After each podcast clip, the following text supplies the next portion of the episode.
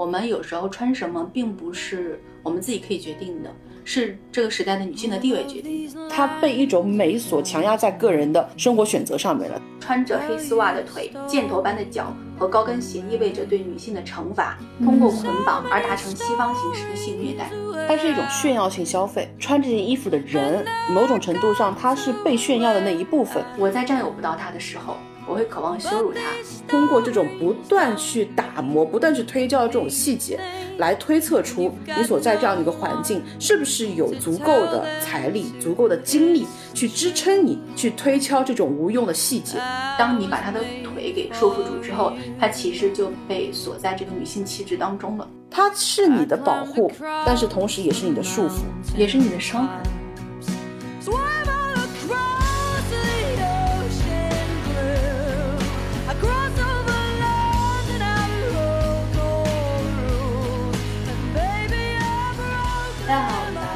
好，我是高姐。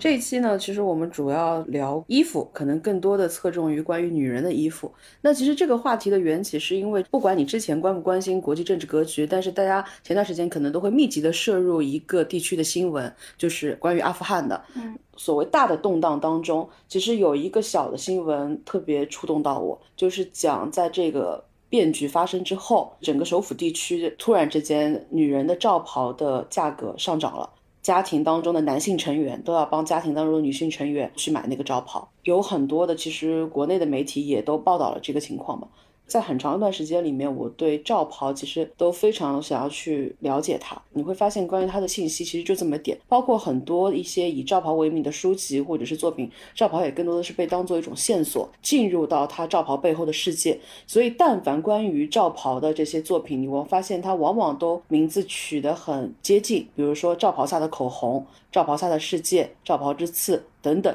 罩袍就好像是它罩起了那一个地区所有的变化。然后你把这个话题再往外延伸的话，你会发现，好像我们在讨论那个地区的时候，会讨论他们用罩袍的这种材质、这种形制，去把女人束缚在了一个极狭小的空间当中，连生存可能都变得很艰难的这样一个环境当中。但是你把它放到一个更长的时间线当中去，你会发现，其实不仅是这个地区，不仅是这个时间，在更漫长的、更大的时间维度当中，其实女人的衣服好像它就只有两种变化：第一种就是它被扒下来，第二种。就是它被罩起来，会让我去萌生一个想法：说，女人的衣服是不是确实它就是沿着这条脉络在向前行进的？那它为什么会形成这样一个脉络？过程当中它有没有一些变化？然后这些变化它在不同的时间点上面，它又引起了怎么样的一个涟漪？大概就是我对这个话题感兴趣的一个原因。包括就是前段时间大家看到说那个地区他们在一个大学里面，然后让里面的女大学生全部穿上了一种所谓新形式的罩袍。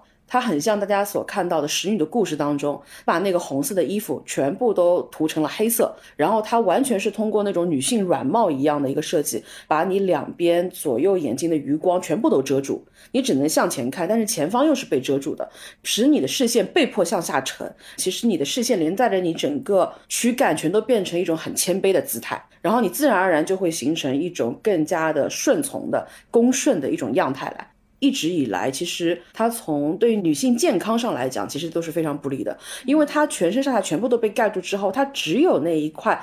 小小的纱网，是你可以通过那个纱网去往外看的。长期以来，全部都只通过那个纱网往外看，视力就会严重下降。所以那个地区生活的女人，到最后她往往视力会变得非常非常的差。你的眼神一直在聚焦跟涣散、聚焦跟涣散当中反复切换，到最后你会越来越难以去把握你究竟身处在一个什么样场合、什么样的一个环境当中。你需要被牵引着向前迈进。大家可能都看过《我在伊朗长大》《养家之人》很多类似的作品里面，他们其实都有提到过，在这种环境下生活的女人，她们必须要通过家庭男性成员的陪伴，可能才能够出门。我不知道大家有没有这样的一种体验：冬天特别冷的时候，如果你的羽绒服上面是有帽子的，在路途当中，你把这个帽子戴起来，你扭头的时候，你的视线是会严重受到影响的。如果你骑着自行车、电瓶车这样的交通工具出现在路上面，你就会有非常非常大的一个视线的局限，本能的感觉到我很危险。其实罩袍这种形式也是一样，而且它其实比你在冬天戴的那个帽子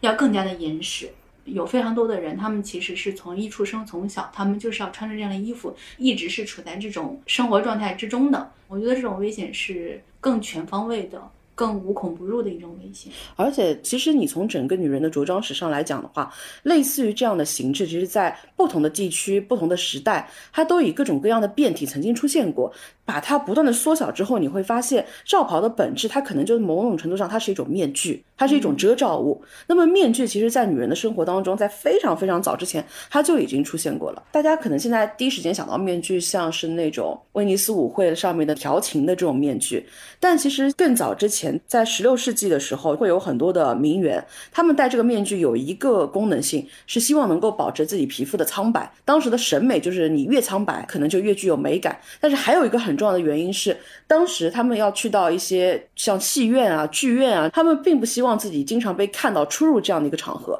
所以他们会把自己的面庞给遮罩起来。在东方的话，其实也会有一种面纱。对对对。就是女性外出以前，其实都会带一个蜜梨，就是杨幂的那个蜜，篱笆的那个篱，它其实就是一种长面纱。它从功能性上来讲，它可以起到一种防尘跟遮容的作用。六一八年前，基本上女性出门都是要戴蜜梨的。过了几十年之后呢，它就变成了一种类似于像围帽一样的存在，就是一种宽檐挂薄纱的。大家看到古装剧里面戴的都是这样的一个东西。比起说传统的防尘，它更主要的功能其实就是避免一种窥视。所以它对于女性的包裹感就会变得更重一点。到了什么样的一个时期，这个东西突然之间它就消失掉了，就是在我们所说的唐朝豪放女的时期，《旧唐书》里面描写这样的一段女性出门的时光，就被叫做靓妆露面，无复障壁。就所有的女性突然间以一种相对非常坦荡的状态出现在了大街小巷当中。女性也会佩戴非常多的全身的那种纱帐，但是那个纱帐是非常非常透明的。其实起不到任何的遮蔽的作用，它是一种更偏向于美感的时装史就是这样的，就是不同的时期，我们对不同的身体部位的这种态度的变化，一旦态度变化特别剧烈的时候，它往往就是某一个节点。包括像葛小姐刚刚讲的时候，其实，在唐朝的时候，纺织业已经非常发达，它可以制作出来那种非常薄的、几乎透明的纱的那种材料。那在那个时候，大家的穿着都相对比较轻便。可能是跟当时的天气也是有关系的，在那个时期天气它相对更加炎热，也是因为当时的民风的关系，大家不会觉得露出的脖梗、胸部的上半部分对于女性来说是一种特别不好的行为。历史的演进，它并不是一直螺旋向上的。罩袍这样的东西的存在也是有很多国家，他们在曾经女性也可以穿着相对来说比较裸露的衣服出现的，可能突然在某一年之间，大家就全部要把自己遮起来了。刚葛小姐其实说了非常多的遮蔽的，那还有一个就是裸露。有一个大家可能都非常熟悉的组织叫做游击队女孩。游击队女孩他们在一九八九年的时候创作了一个非常有名的海报：女人一定要裸体才能进入大都会博物馆吗？是想要用这种艺术的方式去提出一个问题：为什么我们的男性跟女性在艺术之中是这么不均衡的？在那张画上面，她有一个裸体的女性，她的头用一个新晋的面具给遮住了，裸露着身体躺在那里。她的旁边写了一句话：在现代艺术的领域之中，只有百分之五的女艺术家，却有百分之八十五的裸体是女性。就是为什么女性是要以赤裸的被观看的身份才能够进入到博物馆？不管是在女人的时装领域，还是在艺术领域，女人的身体一直是处于一种被支配的地位。我们有时候穿什么，并不是。我们自己可以决定的，是这个时代的女性的地位决定的。除了我们刚提到的地区变革所带来的罩袍的新闻之外，我们其实生活当中有发生各种各样的新闻，像之前热依扎所穿的低胸的那件衣服，引起非常大的关于女性着装自由的争议。还有一个事情就是关于崔雪莉生前，其实对于女性是不是要穿胸罩，也会有自己的一个态度的表达。那么其实还有，我相信大家之前或多或少都有参与讨论的。关于西安地铁那件事情，西安地铁保安的粗暴行为导致女乘客她身上的衣服大面积的出现裸露，引起了非常大的争议。让我想去讨论的一个点在于说，为什么好像无论我们不管身处什么样的一个环境，身处什么样的一个时代当中，女性的裸露好像永远是女性被羞辱的一部分。在古代，在不同的地区去惩罚一个女性，往往会选择的方式是什么？就是让她赤裸的去游街。包括大家去看《权力的游戏》里面，当瑟西要被惩罚的时候，对于他施加最大、最严厉的一个酷刑，就是让他赤身裸体的在众目睽睽之下走过那条长街。那为什么一个女性赤裸的去面对所有人，她就构成了对女性最大的一种惩罚呢？因为她的身体不是她自己的，当她的身体被众人观看的时候，就意味着众人共同拥有了她的身体。在之前，她的身体是她男人、她的家庭的所有物；现在，她的身体是群众共有的所有物。共有本身就是对于女人身体的一种物化和羞辱。我想先问九小姐啊，就是对于西安地铁这件事情，女性身体的裸露为什么能够激起这么广泛层面的这种愤慨？就是我们又认为热依扎她有权利去穿低胸的衣服，她有权利真空装，甚至她有权利去支配自己身体的任何一个部位，她想怎么穿都可以，这是他的自由。同时，我们看到一个保安把女性的衣服扒下来了。我当然不是说他这个行为是对的，这个行为肯定是不对的。我们想讨论的这个事情是，为什么在这个事情当中，人们的愤怒往往在于这个女性的身体被暴露了这么多。我我不知道我这样的表述是不是清楚？我能够明白，你其实想说的是，他是有有一个矛盾，就是我们去鼓励女性，她愿意去暴露自己身上可以暴露的部分，但是同时，当这个。女性被扒下了衣服之后，大家又会觉得女性的裸体被呈现给大众，对于女性是一种羞辱。我觉得这个问题其实很简单，它要有一个女性自愿的原则，它不是自愿的。我想穿什么是我的自由，但是你没有权利决定我去穿什么，你没有权利决定我穿与不穿，你没有权利在我不允许的情况下脱我的衣服。再强调，一个女人受到了羞辱的这些人，其实大多数是女性。这是跟大家所处的，或者说大家所认为的一种男女情况是相关的，就是女性更多的愿意站出来保护女性了，所以他们才会强调说是一个女人受辱了，保护她，也就是保护我自己。被扒了衣服，更多的也并不是说身体上的被羞辱，它更多的是一种自由的被剥夺。作为一个女性，大家会觉得，如果我是一个男人，你还会这样扒我的衣服吗？如果我是一个男人，你会这样子不公平的对待我吗？女性的身体本身，女性的力量跟男性相比就是弱的。那一个男性在他认为试图解决问题的过程之中，他使用这种不恰当的暴力去对待一个女性，这个事情会造成女性群体的极大恐慌。这种恐慌是让大家站出来，觉得我一定要为这个事情发言的。我觉得最主要的原因，女性会在这个事情上面。极大的感受到了自己的自由也受到了威胁。那为什么裸露会让大家觉得羞辱，会让大家觉得不适呢？是因为大家明白这个世界对于女性是凝视的，大家明白男性对于女性是凝视的。当我的身体被暴露给他们的时候，如果我选择暴露我的身体给大家，我不管你们怎么看我。但是对于一个强制被剥了衣服的人来说，他其实不管是男性还是女性。这都是一种羞辱，但是衣冠不整好像似乎更被作为是荡妇羞辱的一部分。这个也是一种一直沿袭下来的一种观念，不管是在巴黎圣母院里面，不管是在西西里的美丽传说里面，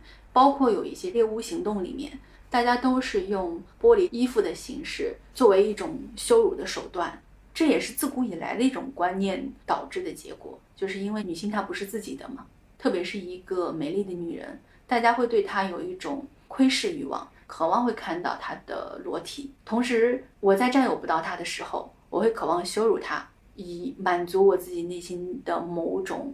隐秘的欲望。这种羞辱跟渴望占有，它是一种一体两面的欲望。如果说你提到在这个事件当中，女性群体有更强烈的愤怒的话，那我觉得这种愤怒来自于很长时间里面女性个人的品性跟女性个人的着装行为。被认为是引起这一事件很重要的一种噪音，嗯，但是其实对于这种观点，大部分的女性群体其实是并不认同的。如果说我深夜出行遭遇到了某种困境，困境就来自于本身的治安问题，来自于这个施加伤害的人他本身个人的道德品性问题，而不在于这个女性本身她晚上穿了什么样的衣服，她在这个时间点做了什么样的事情，在于这个加害者，而不在于这个受害者。但是对于很多事件的成因的分析，以及对于一个事情实质的判断，在很大程度上来讲，衣服都被作为了一个考量的指标。这个女性在那个时刻，她穿了一件什么样的衣服？她为什么把自己置身于在这样的一个场合当中？在这个场合里面，为什么别人没有爆发出纠纷，而你爆发出了纠纷？为什么别人的衣服没有出现任何的问题，而你被扒了衣服？那是不是你本身是有问题的？大家对于这种推论的厌恶，可能导致了对这个事情极大愤怒的一种诞生。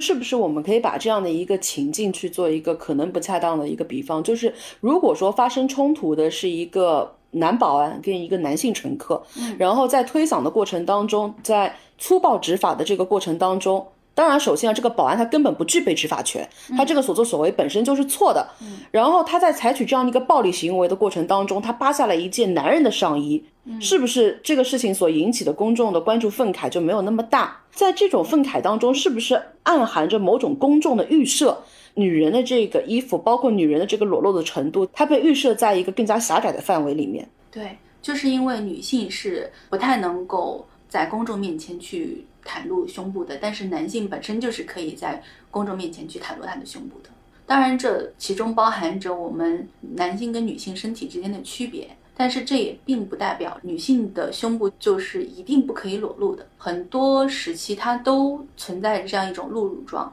就比如说大家可能都比较熟悉的就是韩国有一段时间。韩国的非常多的女性，她们是以露乳为骄傲，她们其实很喜欢穿那种，她们会穿一个上襟，但是那个衣服刚好就是遮到她的胸部上面那部分。那个时期很多，特别是中下层的女性，她们都是很喜欢这么穿的，甚至有一种说法是说，你生了男孩才能这么穿，嗯，这是一种骄傲。其实有很多的那种照片资料，她们可能还会背着一个孩子在街上，有关部门觉得是有伤风化嘛。最后又把这个事情给禁止掉了。但是，其实，在很多的国家不同的时期，它都有这种露乳的一种现象存在的。刚好几年之前，我有一个朋友跟我讨论过一件事情，他的目的不是为了要和我讨论，他的目的是希望能够反驳我。嗯，因为在此之前，我们其实有一些在育儿方面的讨论。他认为我是一个很虚伪的人，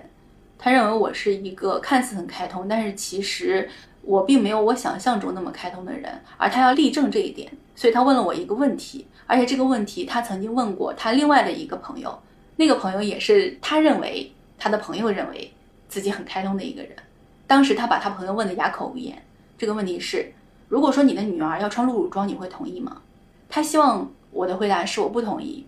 然后他就会像他跟他的另外一个朋友说的那样说：“你看，你觉得你自己很开通。”实际上，你跟你父母的关系和你跟你孩子的关系就是这样的。你的父母觉得你的有一些行为就是穿露乳装，而你是不能够接受穿露乳装的。但是我是可以接受的，只是觉得这种接受它需要一个非常严苛的条件，而这种条件在大多数的历史阶段，包括我们现在所处的阶段都是不满足的。嗯，这种历史条件就是男性不会因为我穿着露乳装就会对我造成一些伤害。如果我们存在一个男性足够自控的一个社会，我不认为穿露乳装是一个问题。嗯，如果我的女儿有一天跟我说我要穿露乳装，我可能会问她为什么？你只是觉得这样好看，还是说你是因为有自己的某些诉求？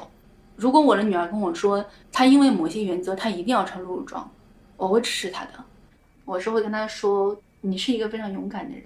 在这个世界上面。你要知道，并不是每一个人都像你这么勇敢。这个世界上需要勇敢的人，但是这个世界并不配得上这么多勇敢的人。妈妈的建议是，你可以适当的保护一下自己。如果你一定要这么做的话，我也会想办法去保护你。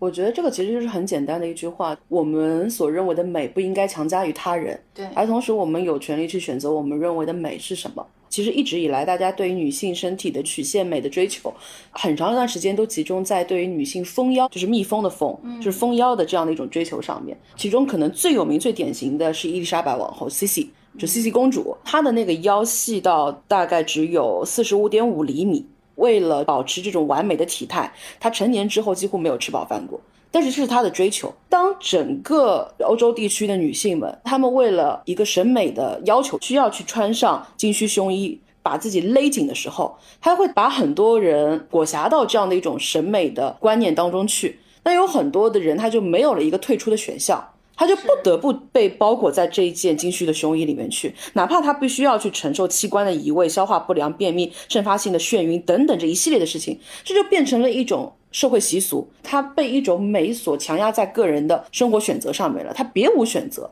他只能穿上这件胸衣。你要让我有选择的余地，我可以穿或者我可以不穿。如果所有人都必须要这样穿，所有人都必须要裸露也好，所有人都必须要遮挡也好。我觉得这样的一种状态都是不正常的。回到我们刚刚所说的内衣的那一个话题上面来说，我觉得穿不穿内衣也是个人的一种自由。我先打断一下左小姐，说到这里的时候，我们跟大家先提前亮相，就是本期没有任何关于内衣或者女性服饰的植入，大家放心收听。没有，我们纯粹只是想讨论关于女性的扒下它跟罩起它这个过程当中，它究竟有哪一些隐含的观念。被附加其中，以及我们所身处的一个环境里面，我们会认为说，其实一个人穿什么样的衣服，它应该是一个再日常、再正常不过的一个话题。那么，他如果说在某一个时间点，他被关注到了，并且被放在一个可能他原本没有必要或者是不如此重要的位置上去讨论的时候，那我个人觉得，他过程当中肯定是在某一个环节出现了问题的。那这一期可能更多的去围绕这些问题来展开。我在开始之前，我有跟葛小姐分享一个小历史，就是在一九三二年之前，其实日本的女人大多数她们是不穿内裤的，因为她们穿的那种日式的和服，你走在路上根本不会被别人看到，而且当时内衣对于日本人来说更像是来自欧美的一种舶来品，它的价格是相对来说比较昂贵的。这个时候就发生了一件。其实很严重的事情，在这个事情发生之后，日本整个国家就开始号召女性去穿内衣了。嗯，就是在三二年的十二月十六日这一天，他在上午呢，仅仅新建一年左右的白木屋百货大楼发生了火灾，在当时是非常高档的一个商业大楼。这个大楼发生火灾之后。在楼的可能三四层甚至更高位置的一些人要下来，可能就会变得比较困难。他需要在屋子外面搭一些绳索，然后你抓住这个绳索牵引着从上面下来。但是当时风又比较大，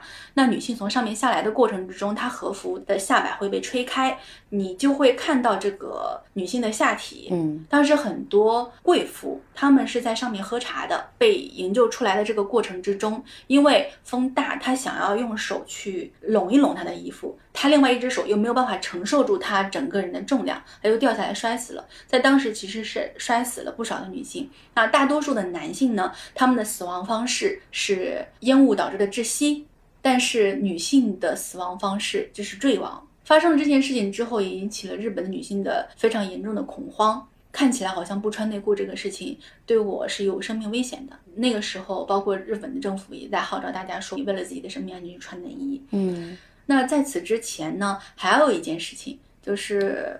我不知道大家知不知道啊，有一些那个年代的日本人，他们是有一种说法的，女性的阴毛是有一定的庇佑作用的，所以他们会用女性的阴毛加入到玉手当中，作为自己的一个护身符来使用。这个行为不只是他们在日本本土。侵华期间，当时有大量的慰安妇，有大量的被羞辱的中国本地的女性，她们也会摘走一些女性的阴毛去做成他们的吉祥物，他们认为这个能够保证他们生命安全。我不知道这种传说是怎么来的，但是有很多人是非常相信这一点的。因此，在二十世纪二十年代，当时日本的很多高级的这种百货大楼里面，会有一种人，他们非常讨厌，他们在地面上剪阴毛。当时很多女性她是非常喜欢去逛这个百货商店的嘛，那你在百货商店里面你会走来走去，走来走去，那么百货商店的地板呢，又比马路上面你要去寻找一些细小的毛发是要更方便一些的，所以他们就会去到那个地面上去捡到这个毛发，然后把它做成玉手，售卖给有需要的人。刚开始的话，大家还只是说我在地面上去捡拾，并没有对于那些女性顾客造成太大的困扰。后面大家越来越过分，因为可能这个东西的需求量是非常之大的。那么这得多变态才有这么大的需求量？那你很难讲哦。需求量是非常之大的之后，这些人就会跟在女性身后，试图捡拾他们掉下来的这些毛发。这样的一种行为，就对于那些女性的顾客，它不仅是造成困扰，它还有一种性骚扰的嫌疑。那这已经不只是嫌疑了吧？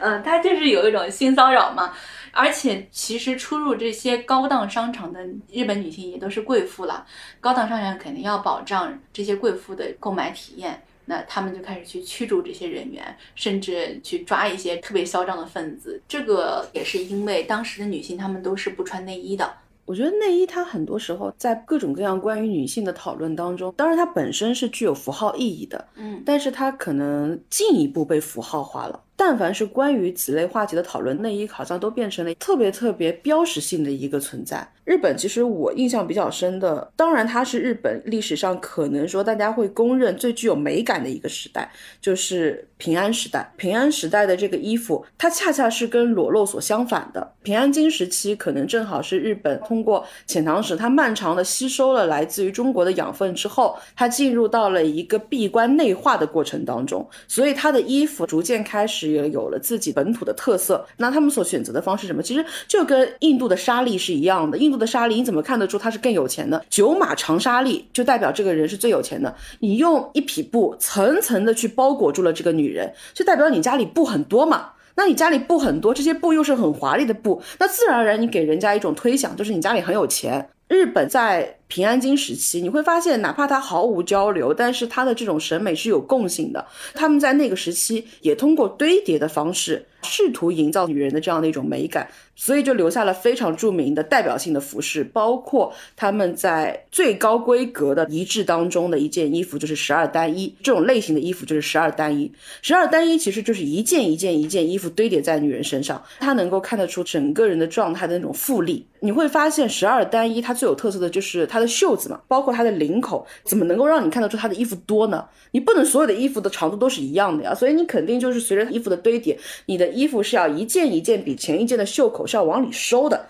这样才能看得出很多的层次。而且十二单衣它虽然是十二，如果说是顶格穿的话，它其实它的层次还要比它更多。女性被这些布料堆起来了，那它意味着什么？它需要被遮盖住了。它其实是跟当时的整个女性的环境就很像，因为在那个时候，在日本的女性她们要对外交流。大家如果看过《阴阳师》，不是郭敬明的那个阴阳师啊，是那个野村万斋主演的阴阳师。大家可以看到野村万斋所饰演的安倍晴明，他到宫院里面去，他要跟当时的那些妃嫔交流的时候，他们的整个交流都是隔着一个屏风的。然后那些妃嫔要跟他互动的时候，他们会伸出一只手来，然后那只手上面可以看到层层叠叠的这些袖口的这个符纸。对于很多的平常人家来说，这是炫富的一种方式，但是它某种程度上也意味着女人的身体被遮盖在了屏风之后，它能够让你看到某种程度上它能够起到调情的作用的，就是那个袖口。所以那个袖口是符合当时的这种审美跟功能性的，小小的这个手腕的这一部分，它能够给你带来无尽的遐想，同时它能够告诉你我的所身处的这个环境大概是怎么样的。所以当时写《源氏物语》的子时部，他在写这部作品的时候，他就是感觉到了一种强烈的不安全感。他自己留下来的一句话就是，他感觉到女性被要求隐藏起来的一种恐惧。其实大家如果在网上面搜索十八世纪、十九世纪欧洲的一些女性的穿衣视频的话，你就会发现她们往往要穿十几层的衣服。在刚看这个视频的时候，你看她穿了三四层，你就觉得已经差不多了。包括那个时候女性的衣服上面还是没有口袋的，她需要绑一个口袋在你的里衣里面，它甚至不是在你的外衣里面，它是在你的非常里的一个里衣里面绑一到两个口袋上去。那在外面，它又要罩一层一层一层一层又一层。我没有穿过这种衣服，我不知道他要怎么样才能把手伸到里面口袋那一层去拿东西，因为他后面套上那么多层衣服的时候，他可能还会要套一个骨架，你把手伸到里面其实也都是非常困难的，而且他每件衣服都罩得非常非常的紧，层层叠叠衣服裹在身上之后，你不仅是行动困难的，你穿上了那种束胸的衣服之后，你的腰是不能弯的，甚至你要方便的时候你也不方便，但是。就是穿这样的衣服才能够证明你的身份、你的地位、你的家底。你的家庭是不允许你不这么穿衣服的。它是一种炫耀性消费，对。而且这种炫耀性消费其实并不是穿这件衣服的人，对。某种程度上，它是被炫耀的那一部分。这种话语其实并不是我们给这个事情附加的定义，而是很多后世的学者他们在研究维多利亚时代的时候女性的一些服饰，他们对此所下的一些判断。他们会认为说，为什么从维多利亚时期开始，女性的裙摆就开始急速膨胀？其实跟整个社会发展的需求形成了某种契合。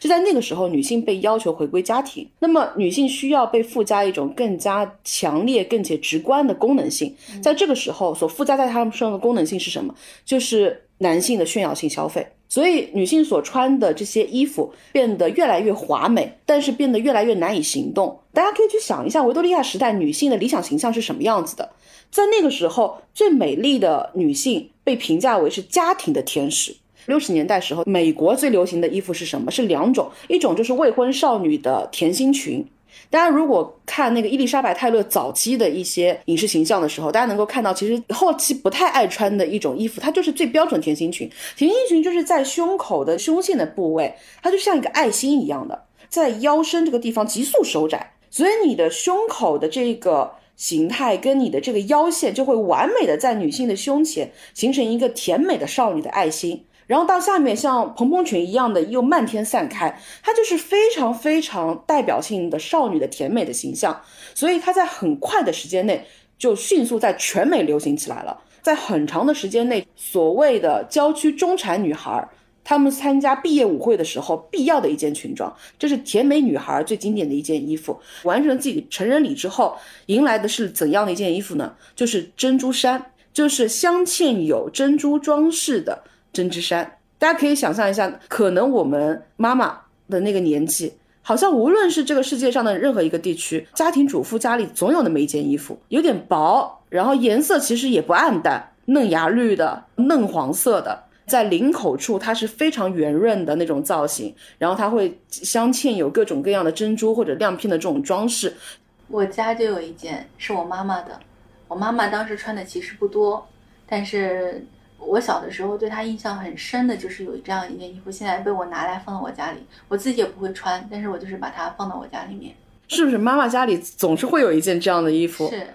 从五十年代到六十年代之间这段时期的时候，少女可能就爱穿甜心裙，所谓的完美家庭主妇就被套在这样的一个针织衫里面。当时主妇之间的畅销书叫做《如何成为穿着入时的妻子》。它并不叫做如何成为穿着入时的女人。我们再说回到维多利亚时代，大家可以看到她的那种阔边帽，其实跟我们刚刚提到的那些使女故事里面的软帽，其实某种程度上都是相似的。像这种阔边帽。它如果两边收窄的话，它都会极大的去阻碍你的视线，它当然就会使你放缓你的脚步，让你的整个眼神趋于柔和，因为你看不清东西了，你自然而然就要依傍你身边的这样一个存在。那么，其实，在那个时候开始同步发生的是什么？女性开始争取自己的选举权。你会发现，当一个群体它被包裹在一个更狭窄的空间当中，它总是会有一点应激反应的。因为毕竟很长一段时间里面，时尚它都是女性通往权力的某种最好的路径。就是大家印象最深、比较有代表性的美国第一夫人杰奎琳·肯尼迪，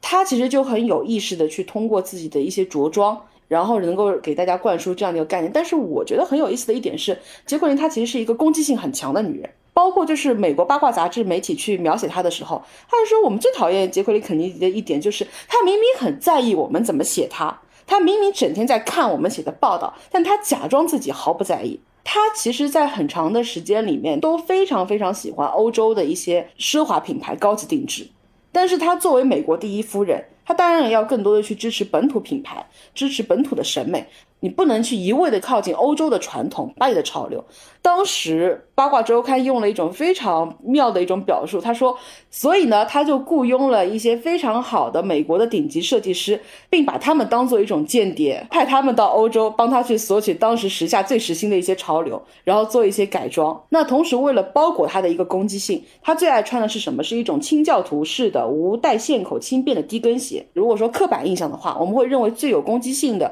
女性的这种鞋装。”包括穿普拉达的恶魔里面，一定是那种高跟 鞋，细跟高跟，对，然后走起路来踢踢踏踏，就雷厉风行的这种感觉。但是呢，杰奎琳肯尼迪他给自己所选择的这双鞋，它是轻便的、柔软的、低跟的，几乎没有任何的装饰的。这个鞋子除了杰奎琳肯尼迪穿之外，最有名的是凯瑟琳德纳福在《白日美人》里面穿的。所以你又会发现，她的这种禁欲跟纵欲之间，女性的这种。自我放逐跟自我追求过程当中，又完美的形成了一体两面。就是我们刚刚所说这些衣服，它其实是外界附加一种态度在女性身上，但同时女性她也会通过我穿什么样的衣服，以及我穿多少来表达我对当下环境的一种态度。在十九世纪的时候，女性气质、女性的衣服、女性的着装都是跟她的阶级、种族是密切相关的。有一个艺术家，可能他的有一个标志性的符号是大家所知道的，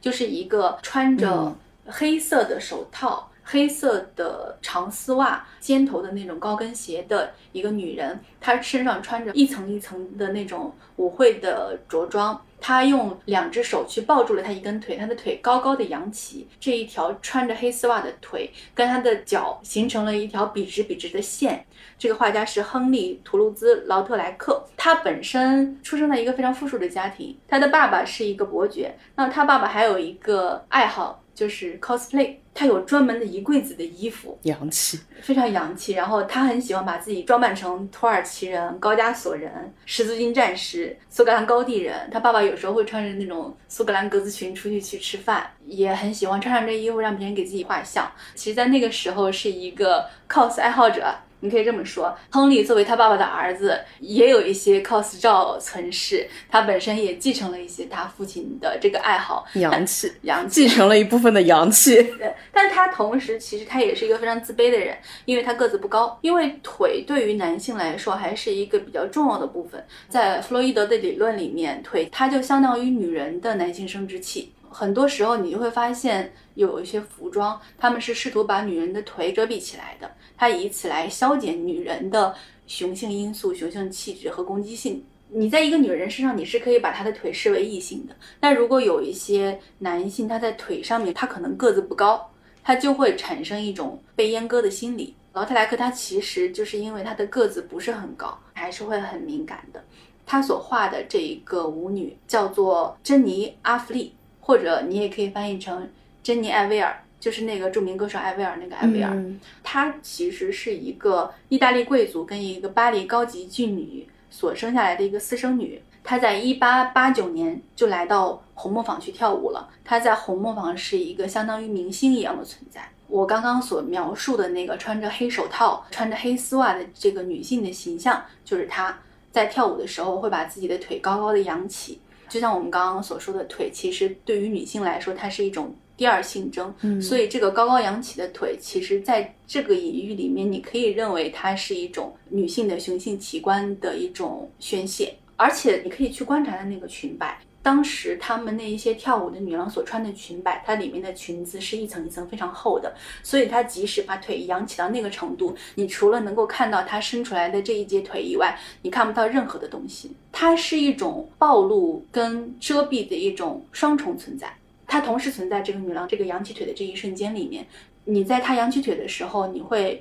怀抱着强烈的窥探的期待。与此同时，你什么都看不到。劳尔马尔维他之前有说过一句话，形容这种现象。他说：“穿着黑丝袜的腿、箭头般的脚和高跟鞋，意味着对女性的惩罚，通过捆绑而达成西方形式的性虐待。”他认为这种穿着方式，这种把女性捆绑起来的，包括这种高跟鞋，它都是对于女性的一种性虐待。当你把她的腿给束缚住之后，她其实就被锁在这个女性气质当中了，锁在家里面了，就像缠足一样。当你没有办法移动的时候，你的所处的环境就被困在一个小小的房间里面了。你不能长时间走路的时候，就更容易被规训了。你是我的所有物，所以你不需要那么强大，你不需要做一个男人。我要把你身上所有的能够让你成为一个男人，或者具有某些男性气质，或者体现出你的某种雄性能力的部分，全部阉割掉。画家笔下的这个女郎的形象嘛，我脑海里面出现的其实是那个。我我知道这四个字说出来，大家可能就会想到 《一零一》里面的火箭少女，但我想说的是火箭女郎。嗯，大概是在上世纪二十年代的时候，有一批人，他们被叫做非女郎的，相当于我们所想象的上流社会。他们其实不同的时间点。在不同的场合当中，都会要去换非常非常多的衣服。那么在爵士时代的话，当中会有一个时间是鸡尾酒时间，大家可以相对来说着装的服饰上面没有那么严格要求，而且在爵士时代，大家强调一种自由奔放跟享乐主义。大家在穿着的服饰上面的话，它就会变得非常的宽松。它跟前后不同时间段里面女人穿的衣服好像都是完全不一样的。大家想象一下，了不起盖茨比里面的那些最漂亮的女人们，就是波波头，衣服的领口是大 V 领，然后直接拉到肚脐眼那边，但是非常非常的漂亮。而且在那个时候，女性讲究的不是胸部的丰满，而是平坦，越平坦越好。那个时代的飞女郎们，如果你成功，那你就。花天酒地，那如果说你不成功，那你醉生梦死。那不管怎么样，你都是开心的生活在这个时代当中去的，它自然而然就会带来一种相对来说比较偏中性化的一种审美。我非常喜欢那个时期女性的装扮，就是它带有一种东方风情的那种唯美颓废。在那个时候，东西方在于女性审美上的差别其实没有那么大。二三十年代的时候，大家去看上海滩的那些月份牌女郎，她们也是波波头。大家对于审美的共识，其实在那个时候相对来说是比较接近的。大家就是喜欢放松的这种状态，在它带来两个附加反应，就是这种审美就直接让胸衣的销售量下降了。在那个时期，有一个数据就是胸衣的销售下跌了六成，因为女人开始不穿胸衣了。那些传统的那种裙装，它需要非常多的人，它一定是要有仆从的。嗯，她穿的这么复杂，某种程度上她就是需要有这些家政的女工来帮她穿这件衣服。但是非女郎们的衣服完全可以自己打扮完成，所以说他们在那个时期就有非常多的家政女工失业了。那么家政女工失业之后，他们就会去寻找自己的生存价值，他们又会诞生更多的非女郎。所以，胸衣销售量的下降以及家政女工的失业，在某种程度上又加剧了在那个时期女性的享乐化。如果不是突然之间的金融崩盘，也许这种享乐主义会更加久一点。但是其实这段时光并没有特别特别的长，因为它是从二十年代开始兴盛嘛。但是二八二九年的时候，美国金融危机引起了漫长的大萧条，然后享乐主义的风潮又被杀停了。所以它其实好像又是在那个时期里面的一种灵光乍现。在它之前的话，其实也会有女性穿那种裤装嘛。我们以前在朝鲜那期的时候有提到过，平壤有一段时间，领袖是不希望女性穿裤装的，认为女性骑自行车是不美观的。其实，在欧洲，在很长一段时间里面，女性去骑自行车、女性去狩猎的时候，她们哪怕穿了裤子，她们在裤子外面还要再套一层裙子，这是裙裤最早的一个来源。哎，你刚刚说到狩猎，我突然想到，我刚刚有一点可以补充的，就是我们刚刚所说的劳特莱克画的那个女郎，不仅是穿着黑丝袜，她还戴着一个黑手套嘛。那这个其实也是有它的缘由的。她因为本身身体的原因，她身体不是很好，所以那个时候很多的男性，特别是他属于这种伯爵的家庭，有非常多的这种社会活动是去狩猎，是去围猎。去猎鹰，但这个行为他自己都是完不成的，因为他身体不允许。当时呢，就有一种猎鹰手套，他就把自己本身对于猎鹰手套的幻想幻化成了这一个黑丝的套在女郎胳膊上面的一个手套。他所画出来的，它是女性的吗？它是女性的，但它其实本身是男性的欲望。嗯，它是一个男性不能成就自己所诞生的一个欲望。如果说你这样想。你把它放在一个更宽泛的范围里面，其实很多的男性设计师，就包括现在就是已经可能被说烂掉的 Coco 香奈儿，因为 Coco 香奈儿它第一次发迹是。很早是一九一六年的时候，是在飞女郎迎来自己的兴盛时代之前，Coco 香奈儿其实就已经迎来了自己职业生涯的第一次发迹了。但是在他后来的整个发展生涯当中，一直被进行更优雅表述的，其实他的第一桶金是来自于男人的，他是别人的情妇嘛，才获得了很多的发展的机会。但是到后来，他其实也不断的进行自己的一些女性化的表达。他之所以能够在当时激起极大的反响，是因为他为很多的女性设计了合用的成衣，它讲究一种功能性，而且它可以在这件衣服上面实现多用性，这是很多当时的女性设计师所希望去追求跟表达的。但是男性设计师在那一个时期，或者在前后更长的时间当中，他们在追求的是更传统的奢华跟精美，包括迪奥本人，他当年的讲法就是。他为什么样的人去设计服装的？他表述非常明确，他说我是为花朵般的女人去设计服装的。他在设计这个服装之前，他对于这样的服装穿在什么样的女性的形象上面，他是有所预设的。在那个时候，所有顶级的设计师，就是我们现在所说的那种高定，他都来自于他们自己的那些设计的工作室里面。那么当时迪奥他们那批男设计师的工作室里面，就他们会有多个部门嘛？那女性是负责制作的，然后男性是负责剪裁的。也就是说，真正量体裁衣，这件衣服的剪裁、它的曲线，最终的定稿是来自于男性的。在那个时期，有很多的男性设计师，很多人都是最初帮别人设计帽子的，帽子一定是要越华丽越好。所以他们的整个审美，比起很多女性设计师所试图表达的一些东西，他们更加想要去表达自己所期待的一些东西，在他们借由模特儿完成他们的一种想象。所以你就看现在大家很多在讨论的就是为什么女生的衣服这么不方便，为什么女生的衣服的口袋这么浅呢？女生有一些衣服是不能有口袋的呢。当然，没有口袋的话，肯定整个剪裁要更合身，可能穿着的效果更好。但是男性往往好像就不需要考虑这一点，除了那一些也包裹性非常强的男性的西装啊。大多数现在男生穿的衣服都是相对而言还是比较宽松的，他把手机放在口袋里面是完全没有问题的，也是不怕掉出来的。但是女性的裤子好像就是你放一只手机进去，那你那裤子的裤带真的是非常大，除非它是那种宽松风的、运动风的这种设计，B F 风的这种设计。所谓的有一些更贴近女性的一些设计，怎么去定义这个设计呢？就是这个款男生没有。基本上你是没有办法放一只手机进去的，而且现在手机越来越大、越来越重之后，你是更没办法放进去了。女生出门跟男生出门就会有更多的不方便，因为你也不能放钥匙，你也不能放手机，你就必须要有一个包。嗯，这种行为不仅促进了你的消费，同时也给你增加了非常多的不方便。你要有一个包的话，你的包又得要搭你的衣服，所以女生她被所设计出来的这种消费的品类、消费的数量都是要远比男生要高的。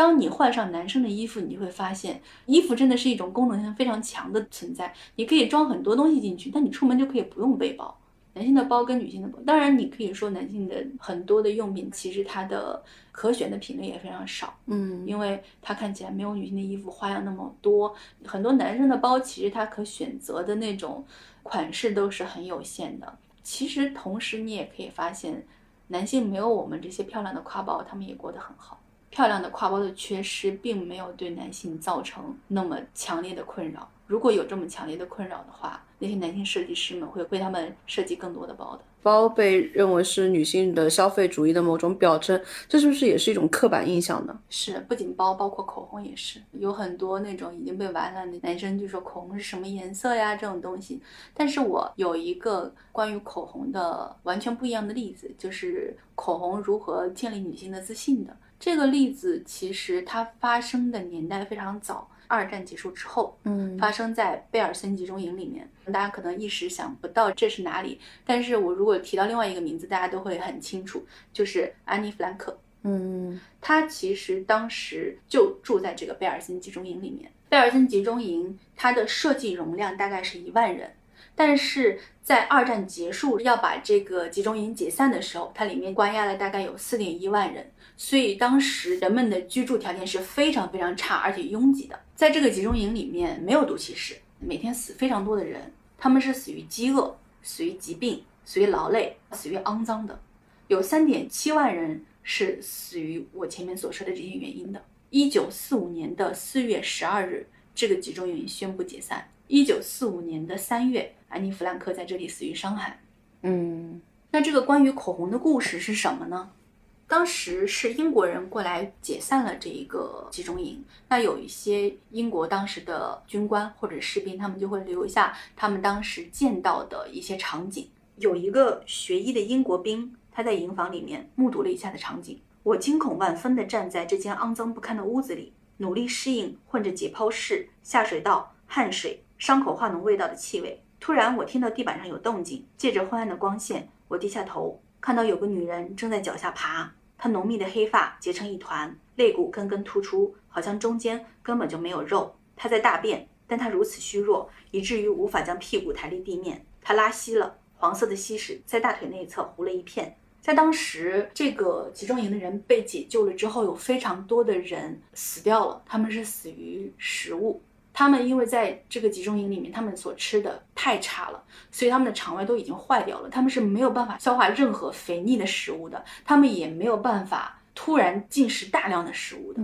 但是在这个时候，那一些解救他们的人带来了一些军粮之后，他们又没有办法去克制不去大量的食用，甚至那些官兵他们也不知道这个量对他们来说是超量的，对他们的身体是没有办法负荷的，所以他们吃太多了之后，吃太肥了之后，身体消化不了，他们就死掉了。就好像沙漠里缺水的人，你不可以直接灌他一瓶水是一样的。对对，在四月下雨天的某一天里面，集中营里面迎来了一批神秘的货物，他们是一批口红。这一批口红救了当时集中营里面非常多的女人的命。当时在英国救护车队的有一个军官，他回忆到，就说：“我相信没有什么比口红对女囚犯们帮助更大的了。他们躺在没铺床单的床上，身上也没穿睡袍，但嘴唇却涂得绯红。你看到他们走来走去，肩上除了披了条毯子以外，什么也没有，但他们的嘴唇却是红彤彤的。总算有人做了件善事，让他们重新变成了人。他们是人，不再只是纹在手臂上的号码。他们终于有心思关心起自己的外表来。”是口红率先把人性还给了他们。当这批口红带来的时候，他们意识到自己有美丽的权利，他们意识到自己有追逐爱情的权利。包括在后面集中营，其实他们有办了一些舞会，也给这一些女人带来了非常积极的影响。包括其实像当时的二战结束之后，有非常多的女人，不只是在这些集中营里面的各地的女人，她们其实都经历了一段在性方面非常开放的时期。战后往往会迎来一个性许可、性开放的阶段。对对，就是因为她们需要在这种性里面，需要在这种爱情里面，感受到自己作为女人，感受到自己作为人的一种尊严。口红在这个时候，我觉得对于一个女性来说，就不能简单的认为，比如说它是一种消费陷阱啊。你诚然可以说口红是一种消费陷阱，但是同时美也是我们可以选择的一种权利，爱情也是我们可以选择的一种权利。我们在讨论这些事情的时候，我觉得也不应该全然的去批判它，也不应该全然的就是说，我们就一定要去。穿那种更接近男性化的衣服，我们就一定要去放弃口红，我们就一定要去放弃这些消费。我觉得不是的，我们很多时候会去批判有一些商品给我们销售的是一种生活观念，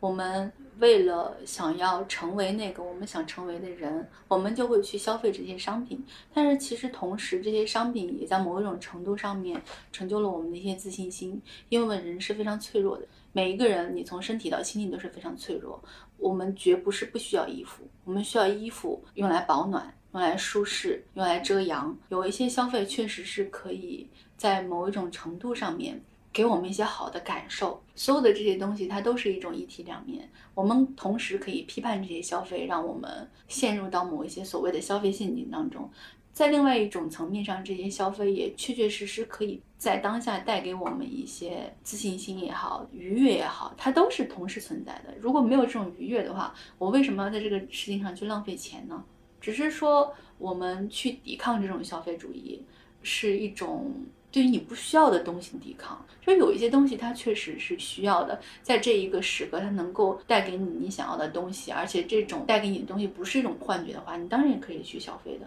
你要自己去判断这个东西是一种幻觉还是切实存在的好处。口红它的这种符号意义，包括服饰附加在女性身上的这种符号意义，如果说去过多的作为一种解读的话，它也是一种矫枉过正。就好像有一段时间，大家认为说啊，我要去平权，我就应该把自己打扮得更加男性化。你在某种程度上在告诉那些喜欢穿甜心裙、喜欢穿珍珠开襟针织衫的人，你穿这种衣服是不合适的。你穿这种衣服就是试图把自己包裹成一个家庭的天使，然后你是不符合这个时代的积极进步、昂扬向上的。对人家来说，其实也是一种包裹。这种状态其实也表现在服饰的选择上面，就比如说战后的时期，她的衣服其实往往就会偏向于宽松。女性开始着男性的裤装也好，还是女性有了自己的新的服饰潮流也好，在战后的一段时期，我们刚举的这个飞女郎，她其实也是一段陈平安乐的阶段。包括像是法国大革命之后有一段时间，大家如果是对拿破仑毕生挚爱的约瑟芬有形象的一个勾勒的话，大家会发现约瑟芬最喜欢穿的是什么？就是那种古罗马式的宽松的长袍，它是不讲究任何女性的腰线的。它会自然的让这个布料垂坠下来。拿破仑他有一个向往，他是非常非常喜欢古罗马时期的。因为古罗马时期在某种程度上是一种男性荷尔蒙的顶峰，他是非常向往那种绝对的不可一世的君王感的，所以他本身是喜欢那种古罗马的审美的。约瑟芬某种程度上他对此是有所把握的，他有极高超的对于男性的把握力跟把控力，同时他也有自身的一种高超的审美，而且他在具有这种把握力之后，他可以为此选择一种更舒适的生活状态，所以他当时也引起了这样的一个潮流。法国大革命之后，有非常多的女性，她们就喜欢穿这种后来被定义为是新古典主义的无腰身的宽松的无袖的女装。首先，它没有袖子；第二，它没有腰身。腰身我们重复了很多遍了。那为什么无袖在那个时候也会成为一种潮流？大家去看一些所谓剪裁非常好的衣服，腋下袖口的这个地方其实是非常讲究的，因为你要让自己的整个身形变得更加修长。其实除了我们要把自己的整个身线拉长之外，有一个很重要的技巧，尽量要把自己腋下的这个地方往上拉，拉得越紧越好。这样子的话，你的整个身形就会被拉大。就好像如果你穿蝙蝠袖，那这个袖子是宽松的垂到你的腰子的话，就是宽松宽松的垂到宽松的腰子可还行，宽松的垂到你的肚子，然后就真的饿了。你的袖子如果往下垂的话，那么你的整个上半身的线条就会被拉的短，所以在那个时候，它的无袖其实也就会把这一块的区域相对来说放得更加松弛一点。包括像那个中性裤装，玛琳娜德利，她相对来说她自己比较喜欢穿裤装，也是因为她是来自于非常短暂的一个时期，就是魏玛，他们在审美上面其实多多少少会有一种无性别或者淡化性别的一种审美。就是有一个很好玩的译文，是他到了法国去的时候，大家会觉得相对来说法国是更加宽松的。他去到法国的那个时间点呢，收到了一纸禁令。那个时候的法国呢，他还沿用着一个地方上的禁令，就是他们从一八零零年开始规定说，女性是不可以跨性别穿着男性服饰的。所以像马琳戴德利这样穿着全套男性的西装，被认为是不合法、不合规的。刚刚其实有提到，像迪奥。它是为女性设计花儿一样的衣服，也会有一些设计师他会反其道而行之，比如说像圣罗兰最经典的套装，一套是吸烟装，还有一套就是狩猎装，就是给女性附加了完全不一样的一种形象设计在里面，从而让她跳出了同批的一些局限，一跃到台前。所以其实有一些人他是捕捉到了当中一些很隐晦的期待的，并且凭借这种期待被载入史册。除了衣服以外，还有鞋子、高跟鞋，然后香水这些东西也被认为是女性生活当中不可缺少的一部分。香水跟高跟鞋这些东西最初都并不只是女性的专利，甚至高跟鞋最早的一些雏形它是男性穿的，有不同的用途啊。有的是骑马的时候，其实穿高跟鞋你去踩那个马蹬子是更稳定的。很早期的一些男性的高跟鞋是为了这一些骑马的人所设计的。那还有一种说法是，可能要在更早的时候。后，巴黎他们的街道是非常脏的，因为他们并不能够很好的解决粪便的问题。他们那个时候在街道上不仅有马粪，还有人粪。住在城市里面的那些人，并没有非常好的去处理他们这一些粪便的渠道，所以他们有时候会把这些粪便给抛到大街上，抛到河流里面，所以整个城市是非常臭的。那同时呢，他们还要坐马车，所以在街上就又会有非常多的马粪，而且在城市里面又不像在乡村里面非常广袤的地区。他们可以把这些人跟牲畜的粪便更好的去利用到土地里面，所以他们乡村的气味可能还要稍微好一点。反而就是越繁华的大都市，人口越多的大都市，他们就越脏越臭。高跟鞋有一个什么好处呢？就是你穿了高跟鞋之后，你的脚就不会踩淤泥而不染。所以当时男性跟女性可能都会穿这种高跟鞋，防止你陷入到那些淤泥、陷入到那些肮脏的地面上去。还有一个就是说，为什么香水一般都是在一楼的？它的原因就是因为当时欧洲那种非常肮脏的环境，包括当时人们也不是很爱洗澡，所以他们自己身上也会臭。走进这个商场，你会觉得哇，气味芬芳，那你的购买欲望就会非常强烈。这种购买欲望不只是你对于香水的购买欲望，你同时对于其他所有产品的购买欲望都会上升，因为这个地方气味芬芳，让你感觉到非常舒适，跟外面的街道形成了一个截然不同的对比。所以说，从那个时候起，香水被放在一楼，到现在也一直在沿袭这样的一种习惯。所以那个时候，香水也并不是女人的专利。高跟鞋也并不是女人专利，男人也是要使用的。香水也好，高跟也好，它都是颇具实用性的，它能够让你减少非常多的麻烦，能够把你从粪便里面解救出来。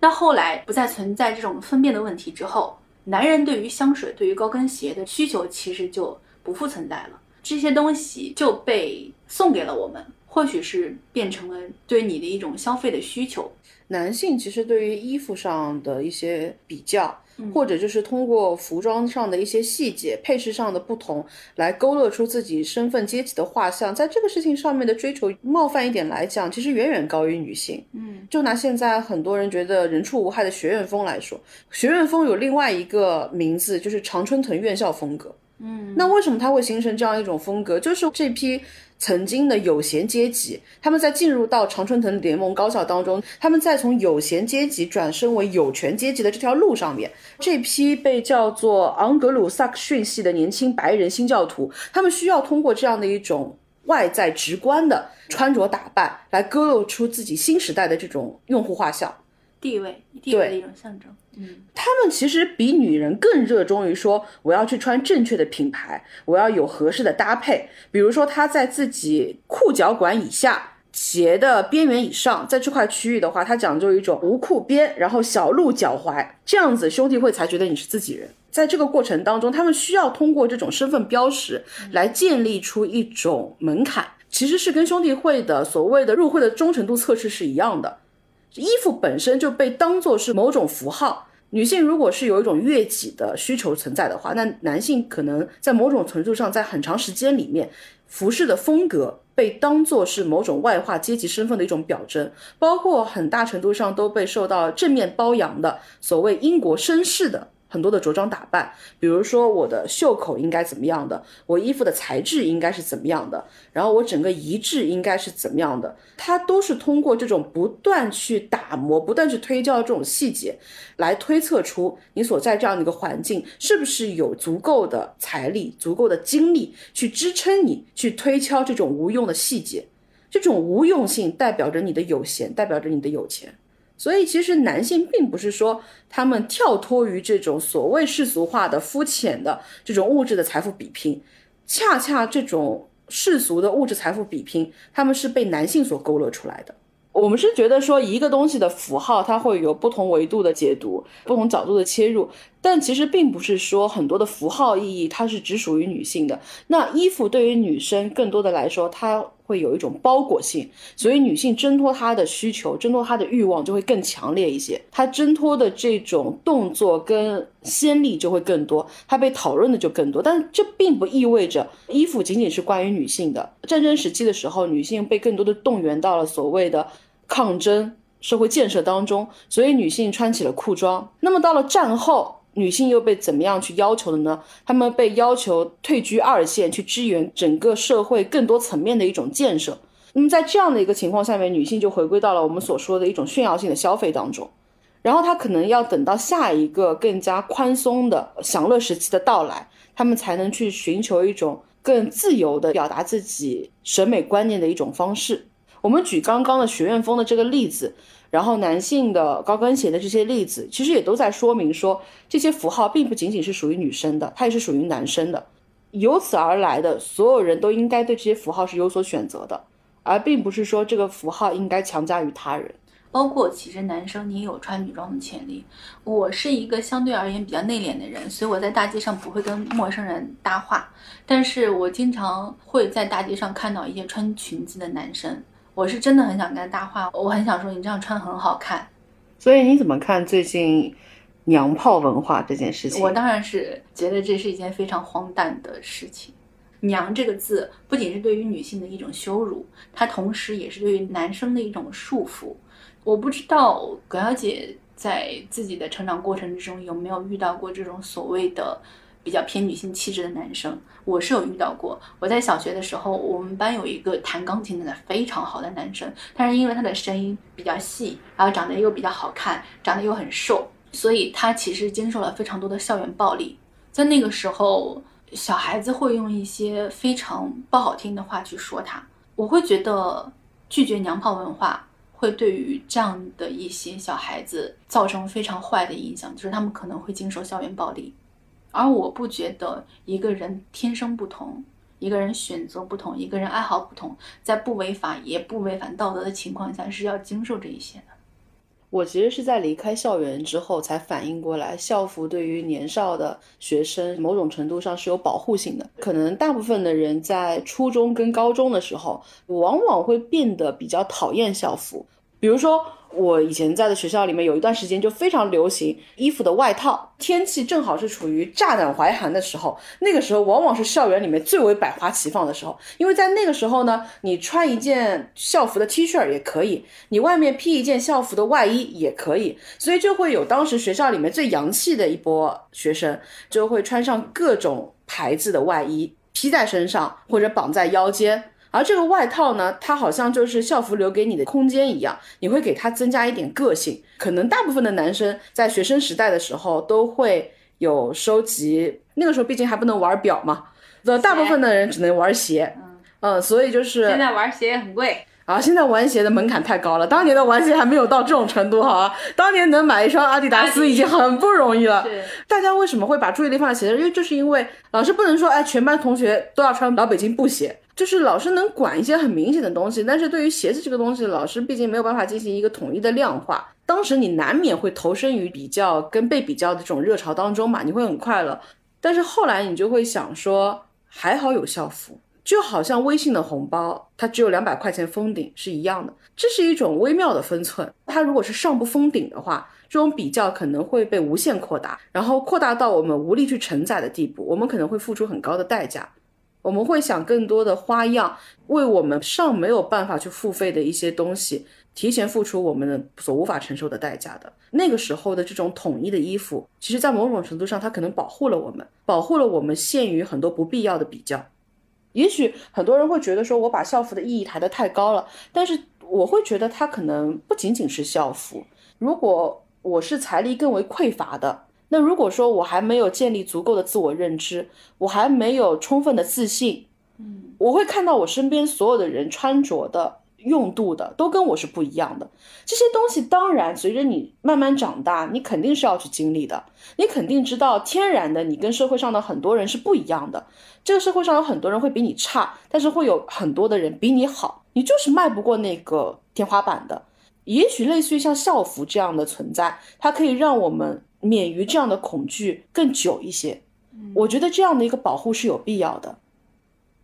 在英文的词源当中，评价奢华这个词，它的词源是来自于两个，一个是批量生产，一个是名望。这个本身其实就比较讽刺，真正的名望是不可能被批量生产的，但是它恰恰又是被大部分人所需要的，因为大家需要通过这样的一个自己能够够得到的东西，得到某种自信。那如果说它不被跨越到攀比这样的一个环节，那么这样的自信其实应该是得以被鼓励的。而且其实并不是说在某一个时期你特别激烈的去进行表态的时候就能够得到特别好的结果。你会发现，比如说像七十年代有很多的我们现在所熟悉的子弹胸衣，其实都是在那个时候出现的，来试图表现说女性应该变得更加的不同于男性，女性应该怎么怎么怎么样。但其实往往是在这样的一个情况下面，女性的性征。在很多的服饰上面会被表现得更加的明显。你抗争的越激烈的时候，就是你越来越为自己的态度所束缚住的时候，你会发现它所造成的这种差异化其实会越来越明显。最健康的一种状态是什么？是这个东西本身它是就像我们一开始讲，它是一种日常。那如果说它被放在了一个更高的规格上面、更重要的位置上面去被讨论、被凝视的时候，这就代表这个东西本身是有问题的。很多时候有一些事情，比如说穿不穿这种内衣的事情，我觉得是不需要有太多的讨论的。穿不穿是你个人的选择，你只要去做你相信的事情，只要去成为那个你想要成为的人，这些讨论是不重要的，怎么做才是重要的。就像很多时候我们会有很多种选择，但是我并不是要成为每一个选择的主义者，我并不是要为我的每一个选择去伸张正义。我在想说，我们聊到现在，我们说了这么多女性服饰的变化，它变来变去，好像都逃不开从保守到裸露，裸露到保守的翻来覆去的一个平衡的滑轨。什么样的衣服它是过时的，什么样的衣服它是过度的？去界定这个行为本身，它可能就是过度的。因为有很多女性的衣服，它之所以被迅速的汰换掉，就是因为它被认为过时，它要去迎合这样的一个时尚，它要去迎合这样的一个潮流。然后这种外界的影响一旦可以被控制在一个更加柔和的范围当中，也许这种话题的讨论就不存在了。就是因为我们现在大家讨论的尺度，大家对于别人都是非常严格的。我们其实并不生活在一个像阿富汗那样。来自上空的压力特别强大的一个国家，我们相对来说在穿衣这方面并没有受到太多的严重的束缚。那更多的束缚，它不是来自天空，它是来自陆地的。大地的这种束缚的话，其实大家都可以用一种更加柔和的方式去对待。虽然这样子说好像显得有一点点站着说话不腰疼，或者这样说是不是我过得太好了，所以我才会这么说，也有可能啦。希望大家都能够以更平和的心态去看待别人的穿着。九九年的时候，亚历山大麦昆他设计了一件游击队员的紧身胸衣，完全的这种皮质把人的身体的曲线全部都包裹了出来，它就好像是一个战士一样的胸甲。但是这个铠甲的缝线非常有意思，它是有两道像金鱼的骨线一样，然后它缝成了这样的一个人体的曲线，它就像两个伤疤一样。它像缝线，对，合，它就是好像一个并不高明的外科主刀医生，然后在你的身体上面留下了两道永远没有办法弥合的伤疤，但是它又串联起了你身上的三片铠甲，紧紧的把你包裹在这个里面。它是你的保护，但是同时也是你的束缚，也是你的伤痕。对我非常喜欢它给这个身体所包裹出来的这个第二层肌肤，会让我觉得。它是有硬度的，但是它也是有柔和感的，它会有一种远古的风格，就好像这个问题它并不只是当下所经历的，它是从很早很早的时候它就已经面临的。然后这个过程当中，我们始终没有办法得到一个非常好的一个解答，可以去圆满的去弥合所有的问题，它一定会留下缝线，留下伤疤，但是。它可能会留下一个更有意义的参照，让我们将来再去看这个问题的时候，我们能够看到当时我们的想法停留在了怎样的一个阶段。也许我们会对于将来的某些进步跟退步，寻找到一个更直观的参照。我非常喜欢的一句话，我也想用它来作为我们整段可能没有得出任何结论的讨论的收尾。如果说我们把衣服放在一个更常规的我们所讨论的一个时尚的尺度上来讲的话，时尚史上的重大时刻就是那些人类对于身体不同部分的态度发生重大变化、社会禁忌被改变的时刻。而米格尔卡内在《发起者》里面所提到的我们的时代，恰恰就是最精明也最伟大的一位裁缝师。Put your makeup on, get your nails done, curl your hair, run the extra mile, keep it slim so they like you. Do they like you? Get your sexy on, don't be shy, girl, take it off. This is what you want to belong, so they like you. Do you like you? You don't have to try so hard. You don't have to give it all away. You just have to get up, get up, get up, get up. You don't have to change a single thing. You don't have to try, try, try, try. You don't have to try, try, try, try. You don't have to try, try, try, try. You don't have to try. You don't have to try.